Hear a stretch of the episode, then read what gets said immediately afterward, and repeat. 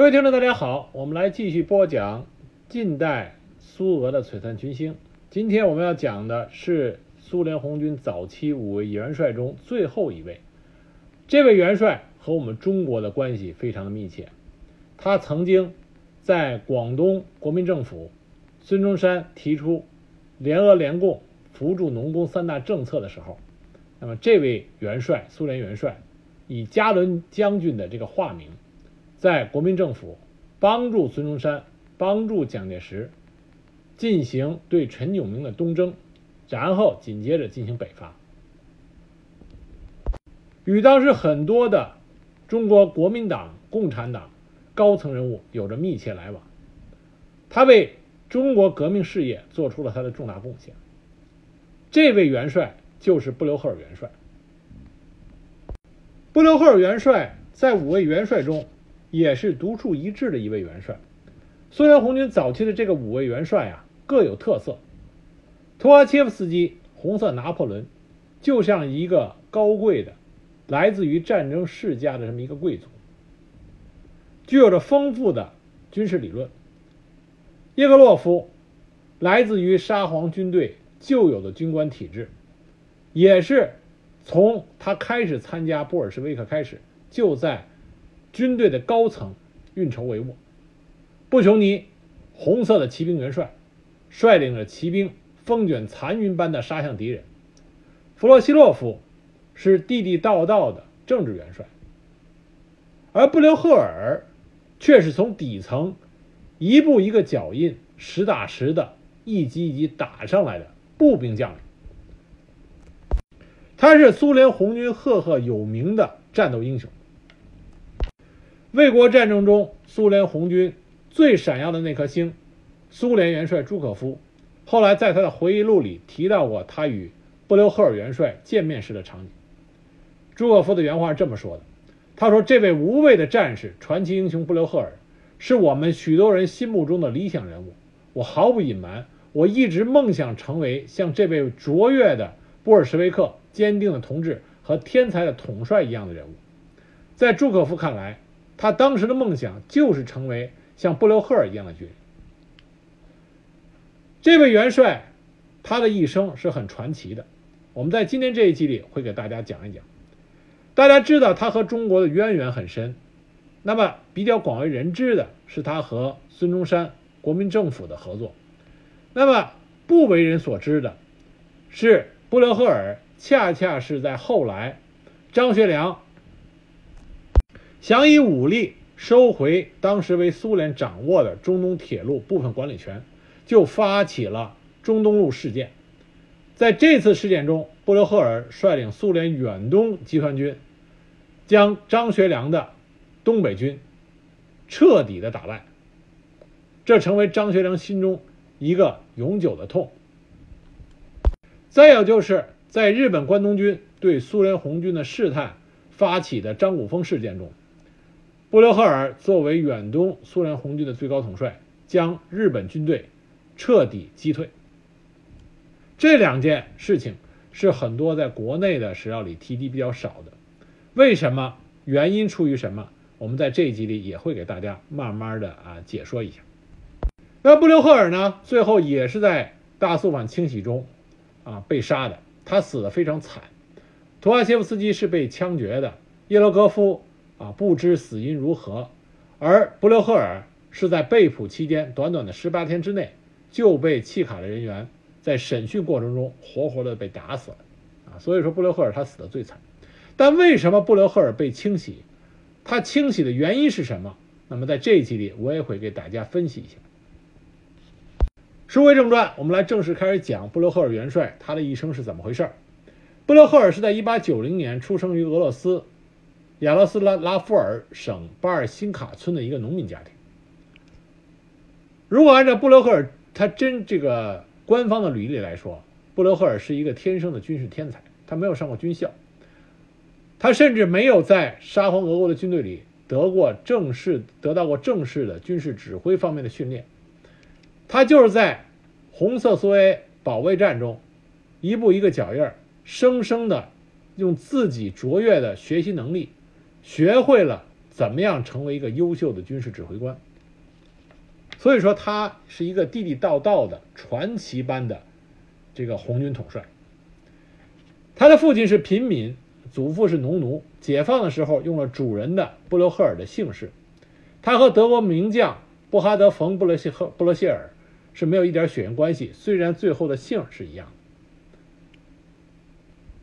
他十五岁的时候来到彼得堡，先是在布店当学徒，后来又到工厂当工人。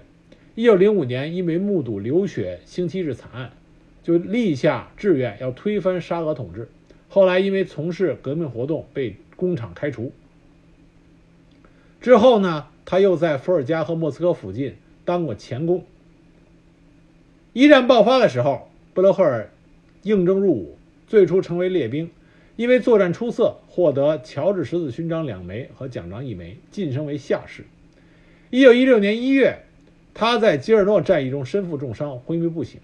这就是他传奇生涯开始的第一个故事。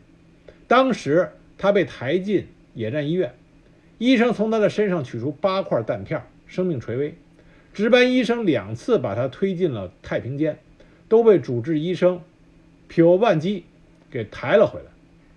比如万基最后下令，没有他的命令，谁也不准能不准把这个伤员抬走。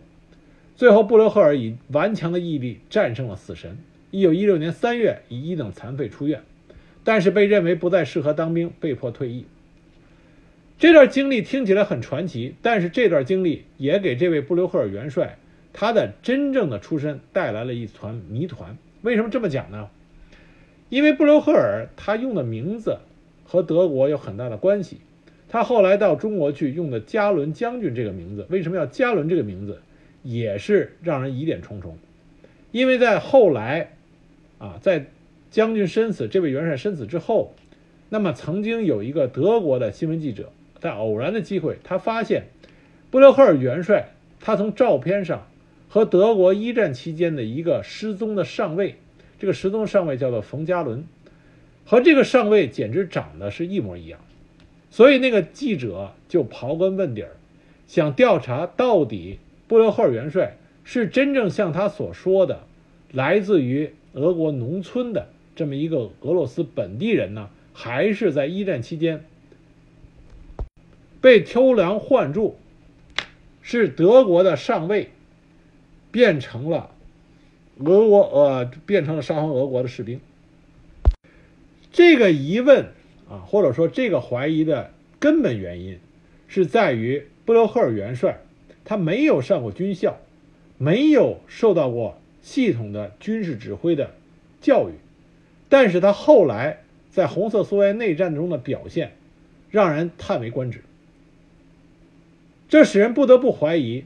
他是不是在早期受到过什么秘密的军事教育。这也是为这个记者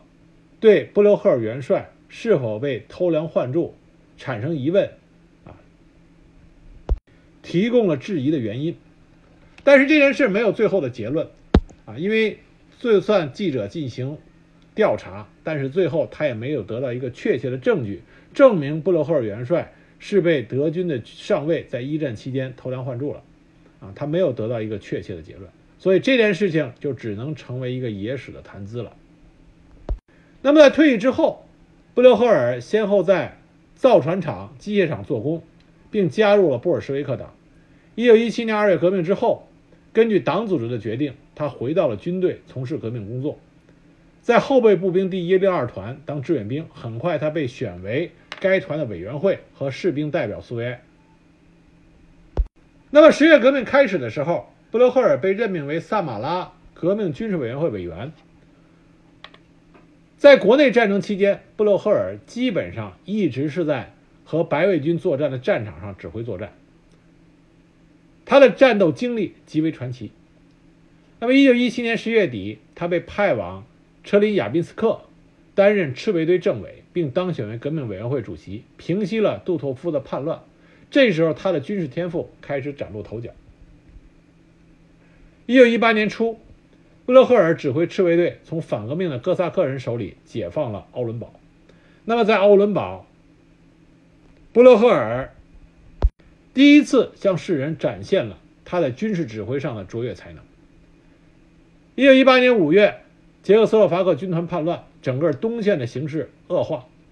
正在坚守奥伦堡两个月之久的苏军部队陷入了敌军的包围，东面、北面、西面都有捷克的白匪军，南面有退入托尔盖草原的杜托夫匪帮。这个时候，苏联红军的正规部队鞭长莫及，没有办法给奥伦堡提供援助。在这种危急的情况下，指挥员们就召开会议，讨论到底部队往何处去。这个部队并不是正规军，而是赤卫队。那么当时有些人就建议说，当地固守，战斗在最后一人，为红色苏维埃献出生命。有人建议解散部队。那布留赫尔这时候挺身而出，他反驳了这几种主张。他说，这样做十分危险，因为敌人很容易就把我们抓住或掐死。我们要把五个指头攥成一个拳头，大家拧成一股绳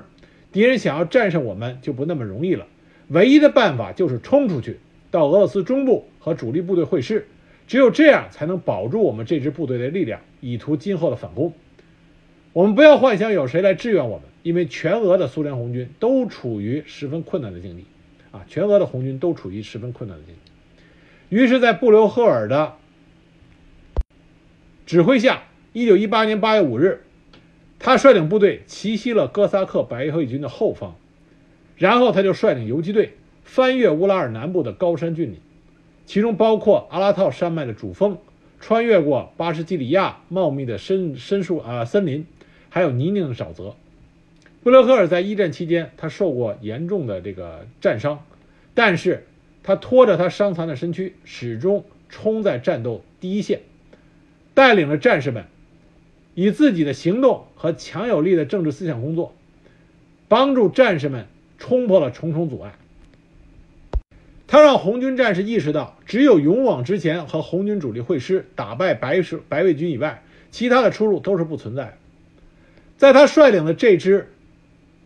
由赤卫军、赤卫队、游击队转变而来的部队，是一个彻彻底底的国际部队，其中有俄罗斯人、乌克兰人、蒙古人。巴什基里亚人、特拉托维亚人、查啊楚瓦什人、沃恰克人、巴里人、匈牙利人、奥地利人、德国人，甚至还有中国人。就是这样一支国际部队，在布留赫尔的指挥下，历尽千辛万苦，跳出了白卫军的包围圈。跳出包围圈之后，危机并没有解除。白卫军发现被围的红军已经跳出了包围圈，于是调集大批的部队，对他们进行再次的合围。布留赫尔果断地率领游击队进入危险的沼泽地带，避开白卫军的精锐部队。他在五十四天里率领部队走了一千六百公里的路程。在行进过程中，他不断的邀请和收容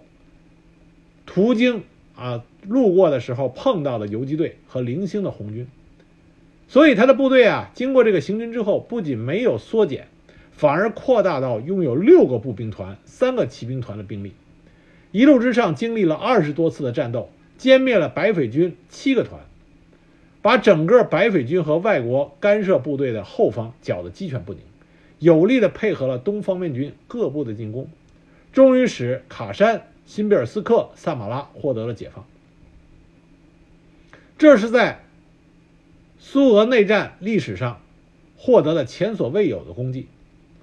一九一八年九月十九日，列宁从乌拉尔省苏维埃委员那里了解到布留赫尔的事迹。本来列宁啊知道这个方面、这个方向上出现的战况，他以为这支红军的赤卫队、游击队已经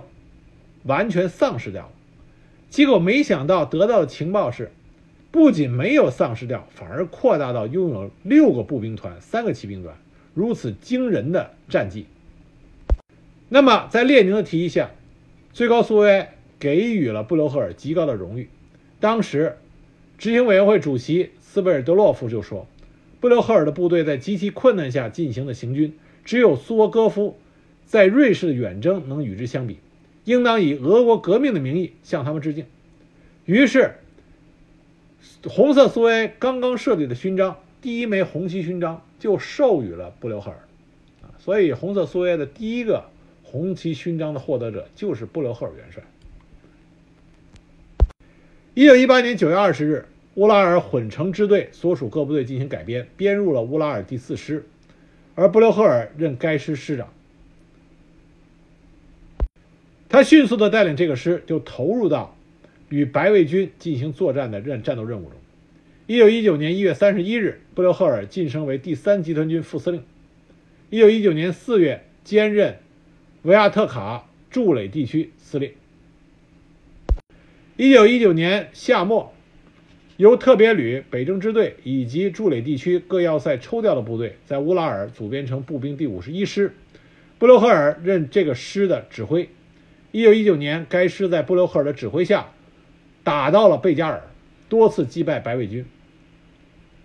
在十月份的各次战斗中，布留赫尔在托布尔斯克地域粉碎了高尔察克妄图前出至第三集团军后方的计划，重创了高尔察高尔察克的部队。在处于被包围和实际上与第三集团军首长失去联系的情况下，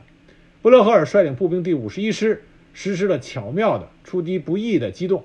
于十月二十二日解放了托布尔斯克，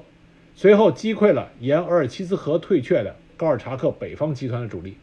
为苏联红军打败高尔察克做出了不朽的功勋。一九二零年三月，他所率领的步兵第五十一师被派往了南方战场，这就是克里米亚半岛的作战。那么，一九二零年五月，布留赫尔被任命去。卡霍呃卡霍夫卡卡霍夫卡卡霍夫卡登陆场进行防御，在这个驻垒地区负责防御。那布留赫尔到了这个地方以后，短时间之内，他就把这个驻垒地域变成了一个敌人攻不破的堡垒，构筑了一整套的筑城措施。最关键的是，他首次布置了反坦克火炮防御，这在当时的军事技术上还是崭新的事物。我们现在无法得知为什么布留赫尔会进行这个创新式的啊防坦克火力的布置，也许他就通过情报，他他就早有预见，因为在后来，弗兰格尔对卡霍夫卡登陆场发动了攻击，他发动这次攻击是在整个苏联国内战争时期最猛烈的一次坦克冲击，这是发生在一九二零年十月十四日。幸亏布留赫尔早有预见性的采取了反坦克火炮的，呃反坦克炮火的措施，弗兰克尔这次强大的坦克攻势被彻底的击溃了。在随着呃随之的解放克里木的战役中，布留赫尔在弗龙芝的英明指挥下，他率领着皮列科普突击集群，从卡霍夫卡登陆场对弗兰格尔的白卫军实施突击。他所率领的步兵团和骑兵团，在火炮、机枪、装甲车的支援下，迅猛的冲击，于1920年10月28日突破了别列科普防线，攻占了别列科夫地峡上的两个筑垒阵地。之后，他的两个旅又与第十五师和第五十二师一起强渡西瓦什湖，从利托夫斯基半岛对敌的翼侧和后方实施突击。其余两个旅从正面强击土耳其壁垒，取得了巨大胜利，使得弗兰格尔吹嘘已久的克里木整体防御陷入崩溃。为了表彰步兵第五十一师的战斗功勋，苏联政府给该师一枚红旗勋章，授予他皮列科普师的荣誉称号。那么，一九二一年六月二十七日。红色苏维埃政府任命布留赫尔为远东共和国军事部部长兼人民革命军总司令。自此，布留赫尔就在远东担当起最高的军事领导人。他率领苏联红军解放了远东广阔的领土。他对军队进行了彻底的整顿，克服了军队中形成的游击习气，促进了他的正规化。可以说，远东苏联红军的建立和布留赫尔元帅有着密不可分的关系，呃，密不可分的关系。同时，在担当远东苏联红军最高军事领导人这期间，布留赫尔注重发这个注重发展远东苏军现代化进程，为后来在卫国战争中远东给西部的对德前线源源不断的能够提供强有力的兵源支持，啊，打下了基础。那么，一九二四年到一九二七年间，布留赫尔被派到了中国，因为这个时候苏联处于一个和平发展时期，但是中国这个苏联的邻邦正在进行轰轰烈烈的革命，苏联对于中国的革命是极其关注的，因此，当时的红色苏维埃给中国派出去了许多非常杰出的军事人才，而布留赫尔当时化名为加伦，被派往中国，到广州任中国革命政府总军事顾问。布留赫尔到中国来担任最高军事顾问，这是应孙中山的请求，啊，当时孙中山提出了三大政策。那布留赫尔到达广东之后，立即着手制定北伐的详细计划。说起布留赫尔这个名字，很多人在读中国革命史的时候并不熟悉，但是说起加伦将军，那么就是鼎鼎大名。加伦将军，也就是布留赫尔元帅，在他在广州国民政府协助孙中山期间，两个大事儿，一个是协助孙中山制定北伐计划，另外一个就是建立啊，协助建立黄埔军校。可以说，黄埔军校的建立啊，有着加伦将军深远的影响。在布留赫尔的帮助下，以及苏联军事顾问团顾问团其他成员的帮助下，黄埔军校从它建设建设伊始，就有着比较完备的军事教育体系以及军事教育的方法。这和以布留赫尔为首的苏联军事顾问团啊，他们的作用啊密不可分。那么接着说布留赫尔对北伐的贡献。在布留赫尔到达广州革命政府的时候，蒋介石和李济深已经制定了一个北伐计划。但是布留赫尔在研究了这个北伐计划之后，他发现，在战略上存在一个致命的缺陷，就是要同时进攻吴佩孚和孙传芳两大军阀，这样就要求兵力基本上是平均分配。布留赫尔认为，国民革命军目前的实力不足以同时对付两个军阀。所以就主张江西、湖南两省选择其一攻打，攻克一个以后再去清清剿另外一个省。当时他的建议是先进攻湖南，消灭威胁最大的吴佩孚集团，以攻占武汉作为首要目标。最后军事委员会同意了布留赫尔提出的北伐方案。所以我们熟知的北伐进程，这是按照布留赫尔的建议进行的。那么在国民革命军开始北伐之后。布留赫尔随着总司令部开赴前线，与蒋介石同在一辆卡车上指挥作战。有兴趣的朋友可以搜一下北伐时期的照片，经常可以看到蒋介石和布留赫尔两个人在同一张照片里出现的这种情况。蒋介石对布留赫尔十分的信任和尊重，几乎是言听计言听计从，以至于无数次未经过目就签署布留赫尔起草的命令。布留赫尔用他。实际上的指挥所取得的战绩，赢得了很多中国将领极高的尊重，也赢得了很高的威望。他起草的命令草稿，蒋介石从来都不加修改的予以签发。虽然蒋介石后来走上了反攻的道路，但是在他的回忆里以及他属下的回忆里，蒋介石对加伦将军，也就是布留赫尔元帅，始终保持着一种极为尊重的态度。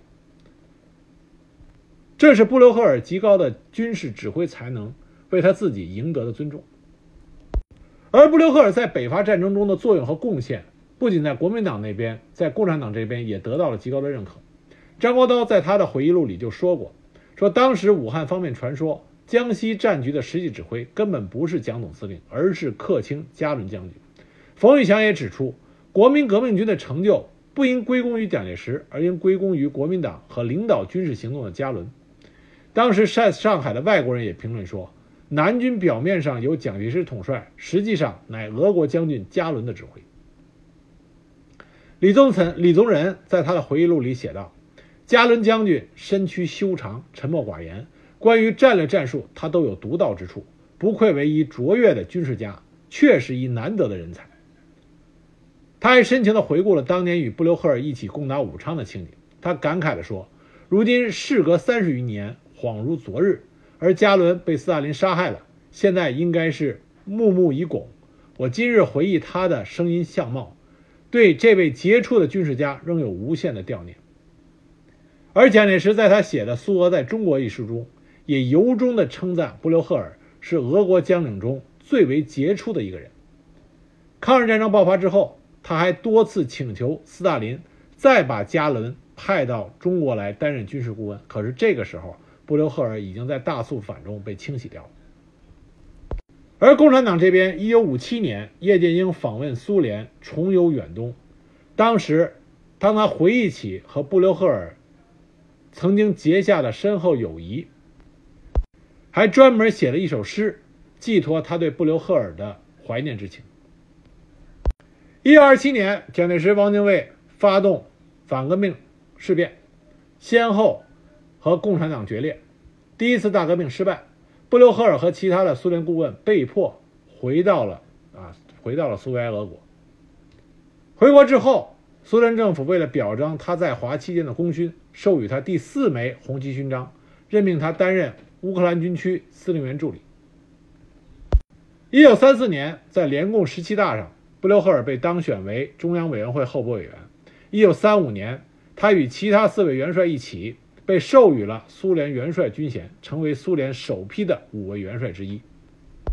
在授予元帅军衔之后，布留赫尔回到了远东，他任红旗远东特别集团军司令员。和其他四位元帅不同的是，其他其他四位元帅在苏联内战结束之后。基本上都是从事的是军队的发展建设，没有再有上战场的机会。但是布留赫尔不同，在他担任了远东的最高军事指挥官之后，他又参与和领导指挥了两场重要的战事。那么第一场就是对张学良的东北军，就是我们说的中东路事件。为什么在这一场事件里边，啊，这个事情很少人很少被提及，知道的人都不多。更不用说知道，在这场事件中，苏联这一方最高的军事指挥官就是我们熟知的加伦将军。知道这件事人很少啊，说的很少。为什么？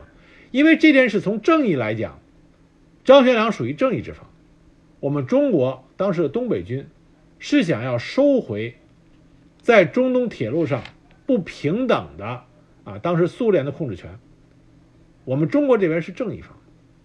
但是。整个事件发生的结果来说，东北军失败了，苏联红军打赢了，我们正义的要求得不到满足，而打赢我们的恰恰是我们认为是我们中国的好朋友的加伦将军，所以从各方面来讲，这件事情都不值得啊大力的去宣传，因此这么一个历史事件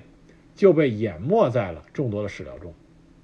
那现在我就给大家具体讲讲这到底是怎么一回事儿。中东路这个事件的大背景是在1928年6月，国民政府形式上统一了全国之后，外交部部长王正廷在南京发动了一场以修订不平等条约为中心的革命外交。在这种外交气氛的鼓舞下，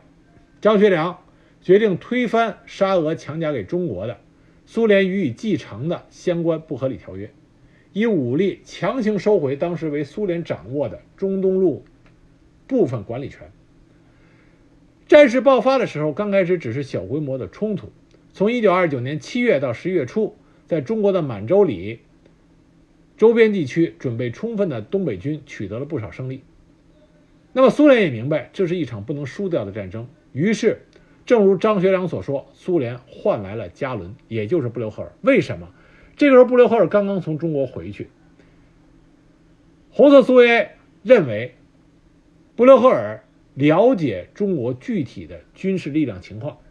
这有利于他能够指挥远东集团军在这次与东北军的作战中取得决定性的胜利。那布留赫尔也的确没有辜负联共中央对他的这个期许。八月六日，苏方以远东部队为基础，成立了苏联特别远东集团军，兵力四万余人，下属三个步兵师、一个骑兵师、一个蒙古骑兵营，装备精良，拥有大量的飞机、坦炮、啊坦克、重炮、战舰等技术兵器，还装备了当时苏联最新型的 MC 十八坦克。布留赫尔担任司令员。到任之后，布留赫尔于一九二九年九月十七日签署了命令，指示特别远东集团军必须马上进驻国界地带，充分做好战斗准备。因为他多年在国民革命军中服务，对于中国军队的人员素质、武器装备、战略战术了如指掌。他经过认真的分析，了解了东北军这个对手之后，努力地克服了苏军远离后方大本营，在远东力量相对薄弱，并且后勤支援、地方支持都比较困难这些现实的难题，集中优势兵力，速战速决。他部署部队分东线和西线两路同时进攻。东线以同江附近的黑龙江江岸一带，西线集中在满洲里一带，分别进攻中东铁路的东西两头。苏军发起大规模的进攻，迅速取得了决定性的胜利。十几万的东北军远非四万装备精良的苏军的对手，东北军战死及被俘九千余人。苏军乘胜进占了满洲里，炸毁了中东铁路隧道，对铁路沿线的通讯措施进行了破坏。击沉多艘中方的战舰，扣留了一些民用船只。十一月六日，苏联方面借着战胜的这个形势，逼迫张学良签署了城下之盟——中俄伯利草约。中方接受苏方提出的恢复中东铁路中苏共赢的原状，双方释放被俘人员，这样中东路事件宣告结束。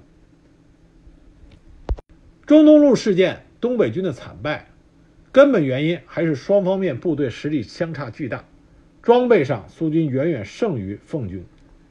那么国民政府因为中原大战也无法提供有效的支援，但是布留赫尔他对中国国情军力的充分掌握，以及他出色的军事指挥能力，也是起了关键性的作用。那么因为这次对于苏联来讲是对外作战的胜利。那么，苏联政府对布留赫尔以及他所属的远东特别集团军给予了极高的评价，五百多名官兵被授予了红旗勋章。自此，这个集团军开始被改称为红旗远东特别集团军。这种特殊的称号在苏联军队中是一种光辉的集体荣誉。而布留赫尔因为这次战功，再次又一次荣荣啊，这个荣获了一枚红星勋章。而红星勋章，这个时候也恰恰是苏联第一次设立，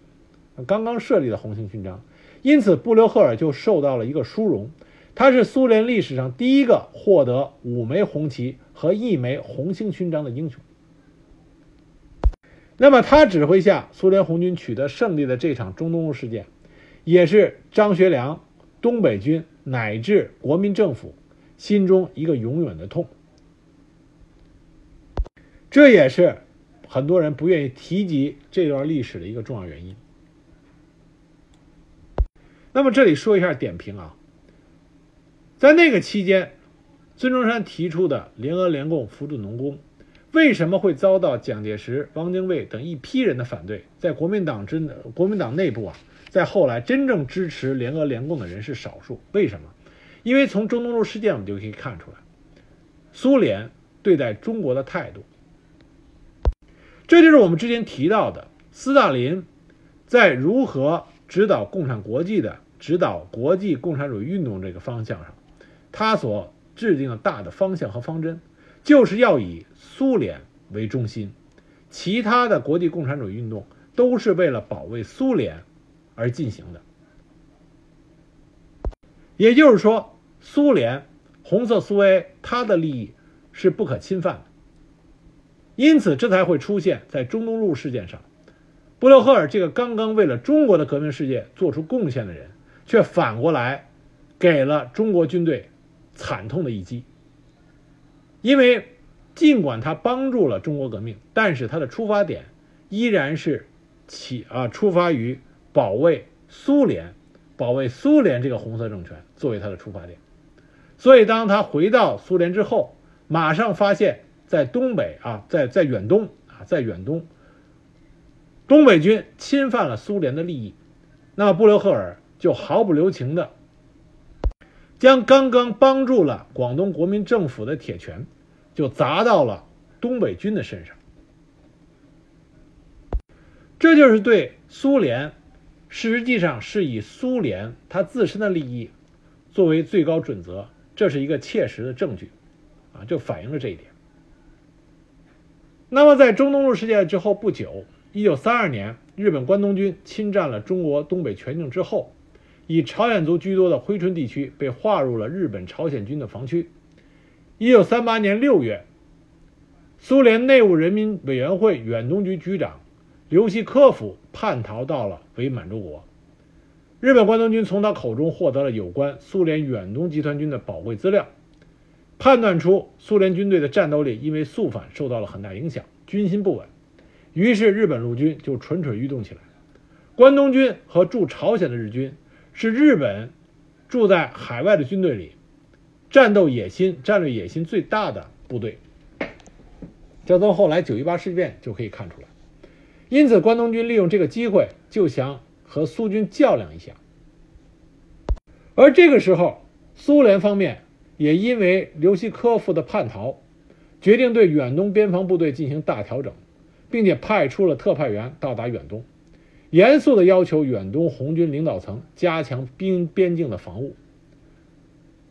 而刘希科夫叛逃时所利用的波谢特珲春国境线是头号重点。那么在这段国境线上，处于中朝苏三国之间的制高点张古峰就成为了双方关注的焦点。一九三八年七月九日，苏联内务部队首次登上了无人驻守的张古峰。那么，日军的大本营立即意识到，苏军占领了张古峰，就等于拥有了可以控制朝鲜和中国东北的战略要地。那么，已经把伪满洲国和朝鲜划为自己殖民地的日本人当然不干了，不久就做出了反应。十五日，在张古峰附近侦察的日本宪兵五长松岛被苏军击毙。但是由于日军正准备进攻武汉，难于两线作战。为了避免与大规模与苏军进行冲突，日军大本营只好指示日本关东军进入了一级战备状态，命令第十九师团长尾高归藏中将把预先动员的部队集中在图们江西岸朝鲜一侧，随时准备出击。同时，日本内阁指示驻苏大使重光葵与苏联进行调解。苏联明确表态，不可能从张古峰撤军，于是外交斡旋就陷入了僵局。日军大本营痛下决心，决定要夺回张古峰。七月三十日，七月三十日起，日苏双方展开对沙草峰、张古峰等高地的反复争夺，不断的增加兵力。日军参战总人数近七千人，火炮三十七门；苏军在战斗行动地域集结了一点五万余人，二百三十七门火炮。二百八十五辆坦克，另有二百五十架飞机支援苏军地面部队的行动，而苏联方面的最高指挥就是苏联远东方面军司令员布留赫尔。那么，在我们国内的史料啊，在谈到本来谈谈论张古峰这件事，具体就谈论的很少。那么，在有限的谈论史料里边，也都是一边倒的说布留赫尔他利用自己手中的步兵师和机械旅。包括红旗太平洋舰队，啊，陆海空结合，把日军就彻底的击败了。后来迫使日本政府授权驻苏大使重光葵与苏联签订了停战协定。根据双方的建议，停止战斗，苏军控制了张古峰，占领了沙草峰，日军撤退到图们江西岸，放弃了一向坚持的边界线。这听上去，布留赫尔取得了又一次啊战功，但真实的情况是，张古峰作战恰恰是布留赫尔被肃反清洗的导火索。整个张古峰作战，苏联红军损失了九千二百六十人，这包括死亡的、受伤的和失踪的，有三千二百七十九人是受伤和生病。而日军的伤亡是多少人呢？日军的伤亡死亡人数六百五十人，受伤约两千五百人。也就是说，苏联这一方，苏联红军在战斗减员上啊，包括伤病，远远的超出了日本人。而且在这场作战中，苏军使用了飞机、坦克，甚至舰队，这个红旗舰队的支援。可是日本人却没有这么强大的武力。在这种情况下，日本人在战损比上远远的低于苏联红军，这是让苏联中央不可接受的。那问题就是为什么？原因是多方面的。第一个，苏联正在进行大清洗、大肃反，中高级指挥官大量的被清洗，这对军心、对战斗、呃，对士兵的士气以及作战能力都是有着极大的损害，这是不容置疑的。但是，布留赫尔在他取得了中东路的胜利之后，根据现在的一些档案披露来说，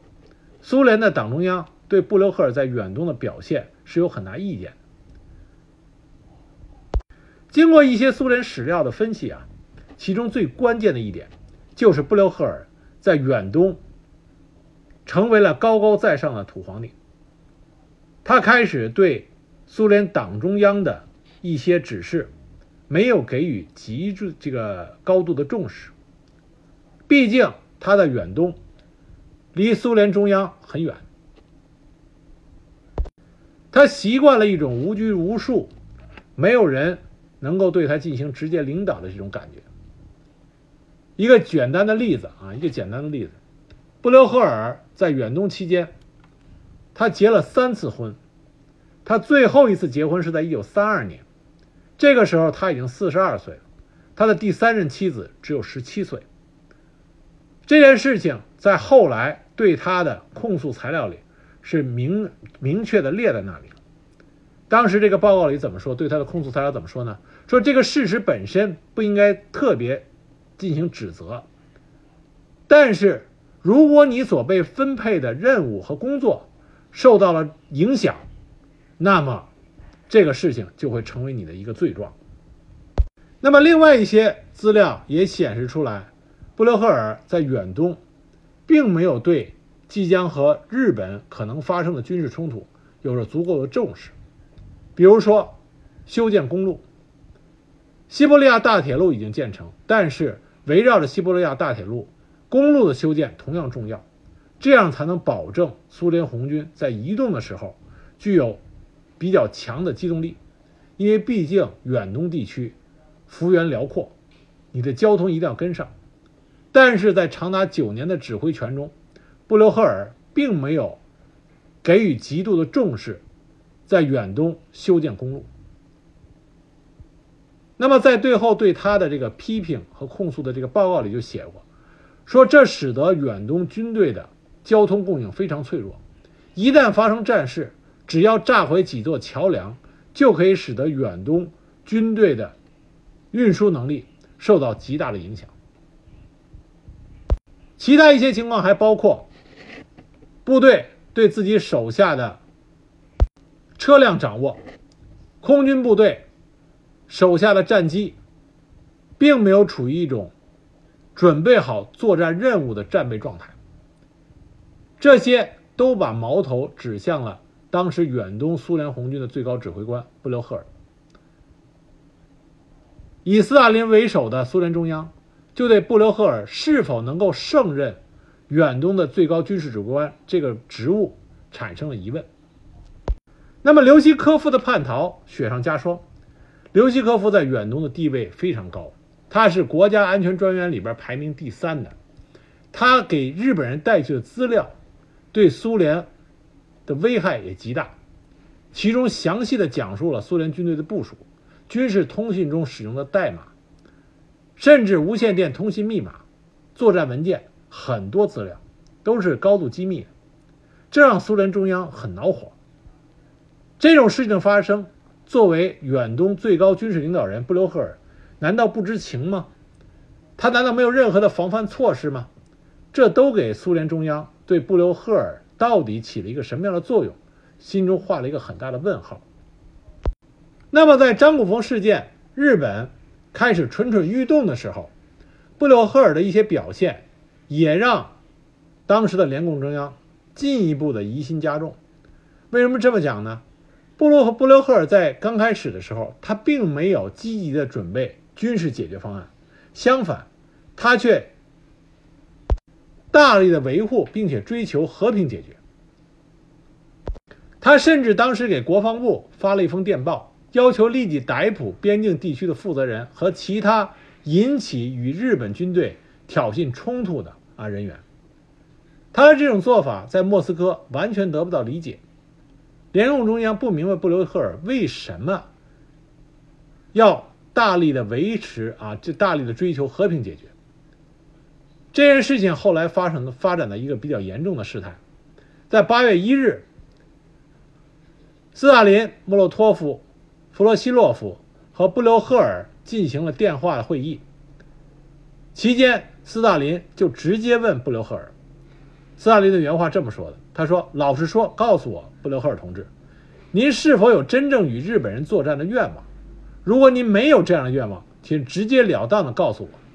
这对共产党人来说是合适的。如果您想和日本人作战，请您立即去那里？’”斯大林这种言语，我们要意识到，这个时候是一九三八年，斯大林通过大肃反和大清洗，已经建立起了一个绝对的在军队里的权威。而斯大林对布留赫尔说出这样的话，可以看见斯大林对布留赫尔已经产生了极度的失望情绪。那么，在张古峰战斗开始以后，根据军事委员会会议记录，布留赫尔。他并没有显示出他以往的卓越的军事指挥才能，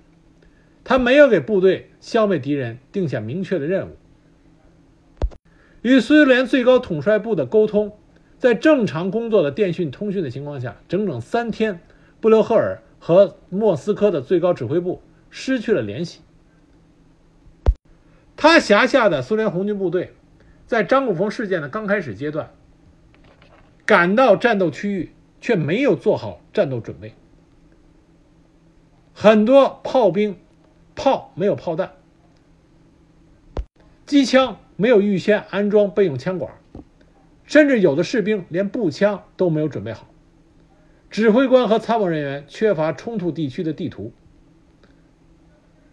所有类型的部队，特别是步兵，发现自己无法在战场上行动调遣，结合行动和射击，因为对地形完全不熟悉。更不用说坦克单位了。正是这因为这些因素，苏军在张古峰事件中损失的部队人数要超出日本日日军的人数，这还是在苏军具有超出日军的装备水平的情况下发生的，这就让最高统帅部斯大林对布留赫尔产生了极度的不满。那么，在那个斯大林已经建立起绝对权威，并且手下尤其是贝利亚所领导的契卡可以任意捕人、罗织罪名。那么，对于布留赫尔来说，别人没有罪名还要罗织罪名，你这有现成的罪名，那自然没有办法能够逃脱厄运。斯大林对他已经产生不满，再加上他在远东不听从最高指挥部的指令。有建立起自己独立王国的这个想法，再加上在张古峰事件中表现的非常不好，所以在张古峰战役结束后仅仅一个月，布留赫尔就被解职，红旗远东特别集团军被改编为两个特别集团军。我们注意到这里这个事实：红旗远东特别集团军被改编为两个特别集团军，部队的改编意味着人员的撤换，尤其是。军官的撤换为什么会这么做？就是要清除掉布留赫尔在这个军队中的痕迹。这说明斯大林为首的苏联中央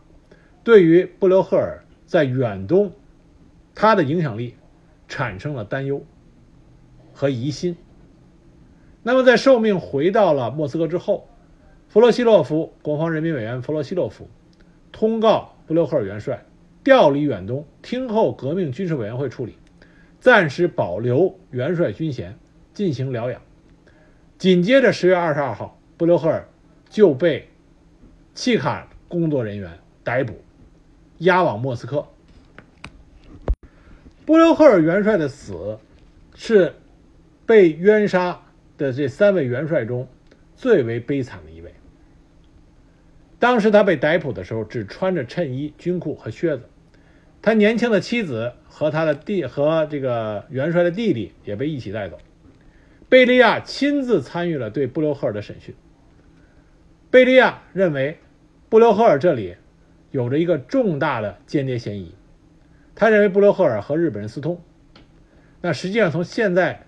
所解密的史料来看，布留赫尔跟日本人私通，这完全谈不到。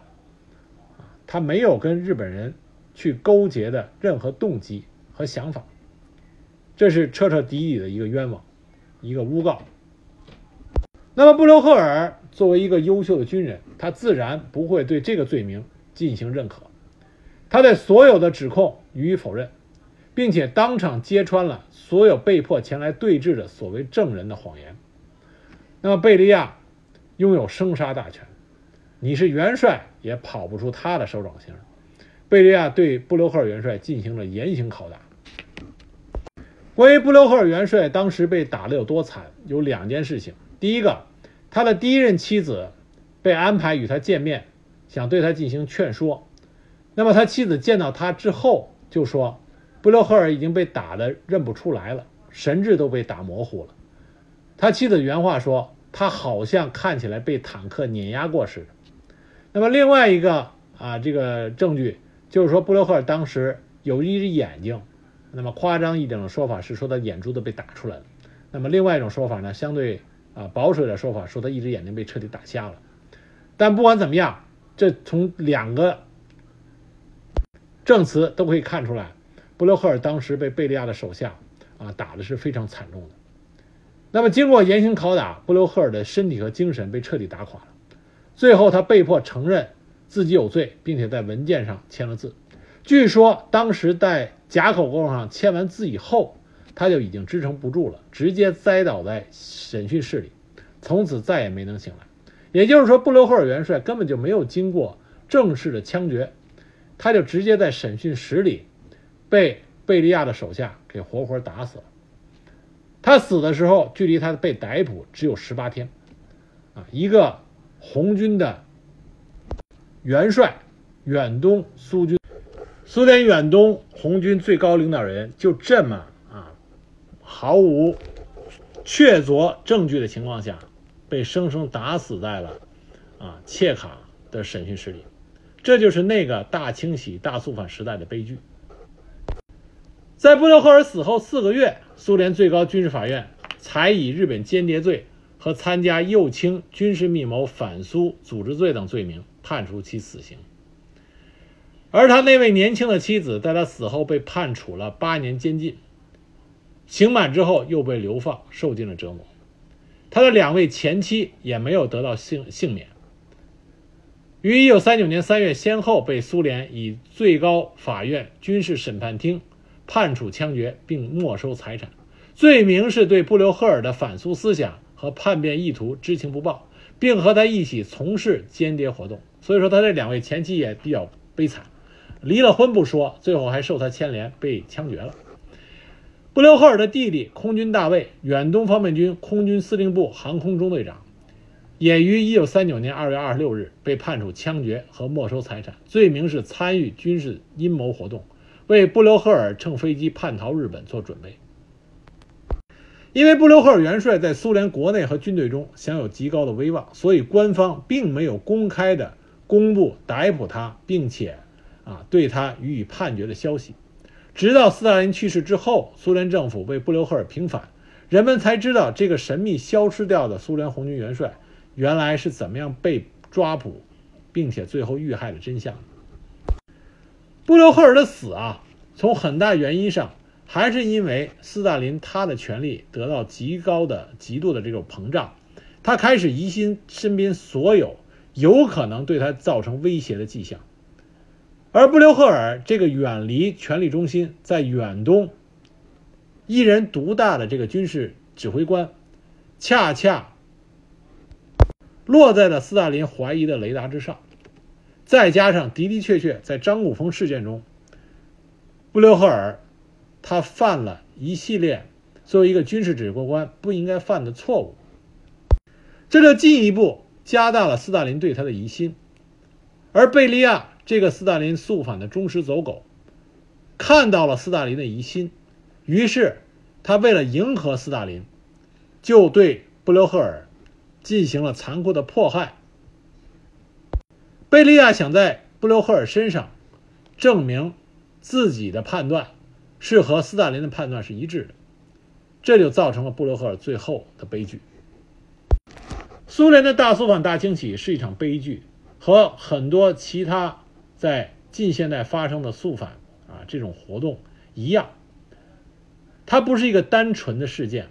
其中有着错综复杂的关系。就拿布留赫尔来说，他的的确确是被冤屈的，但是他冤屈是有导火索的。再一个，在图哈切夫斯基元帅被清洗肃反、被冤屈关押的时候，布留赫尔和我们之前提到的叶格洛夫这两个后来被清洗掉的苏军元帅，恰恰是组成审判图哈切夫斯基元帅的审判团的成员之一啊，这两个都是成员。布留赫尔当时还专门找到过图哈切夫斯基有联系的苏军将领，让他们组织揭露图哈切夫斯基的罪行。因此，我们说，在大肃反、大清洗这种活动中，每一个人他所处的地位、角色都不是单纯的、孤立的。如果你想真正看清楚肃反、清洗这些事件中背后的真相，那么你需要非常客观的看清楚每一个人他在这次这个事件中所处的地位和他所从事的所有活动，这样你才会有一个真正的正确和客观的认识啊！这是题外话。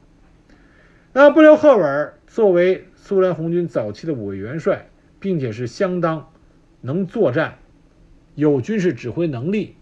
并且立下赫赫战功的啊，这么一个传奇元帅，最后很不幸惨死在了切卡的审讯室中啊，这是一个悲剧。但是这不能抹杀布留赫尔在苏联内战期间，在支援中国革命期间，在远东守卫苏联利益期间所立下的这些赫赫功勋。他是名副其实的苏联红军的传奇。他是苏联红军红旗勋章和红心勋章两枚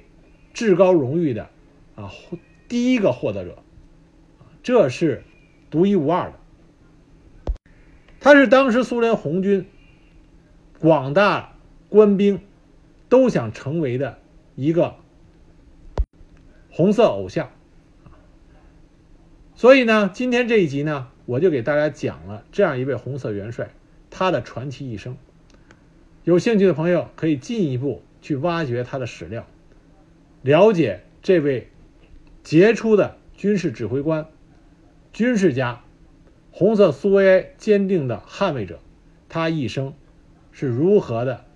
传奇。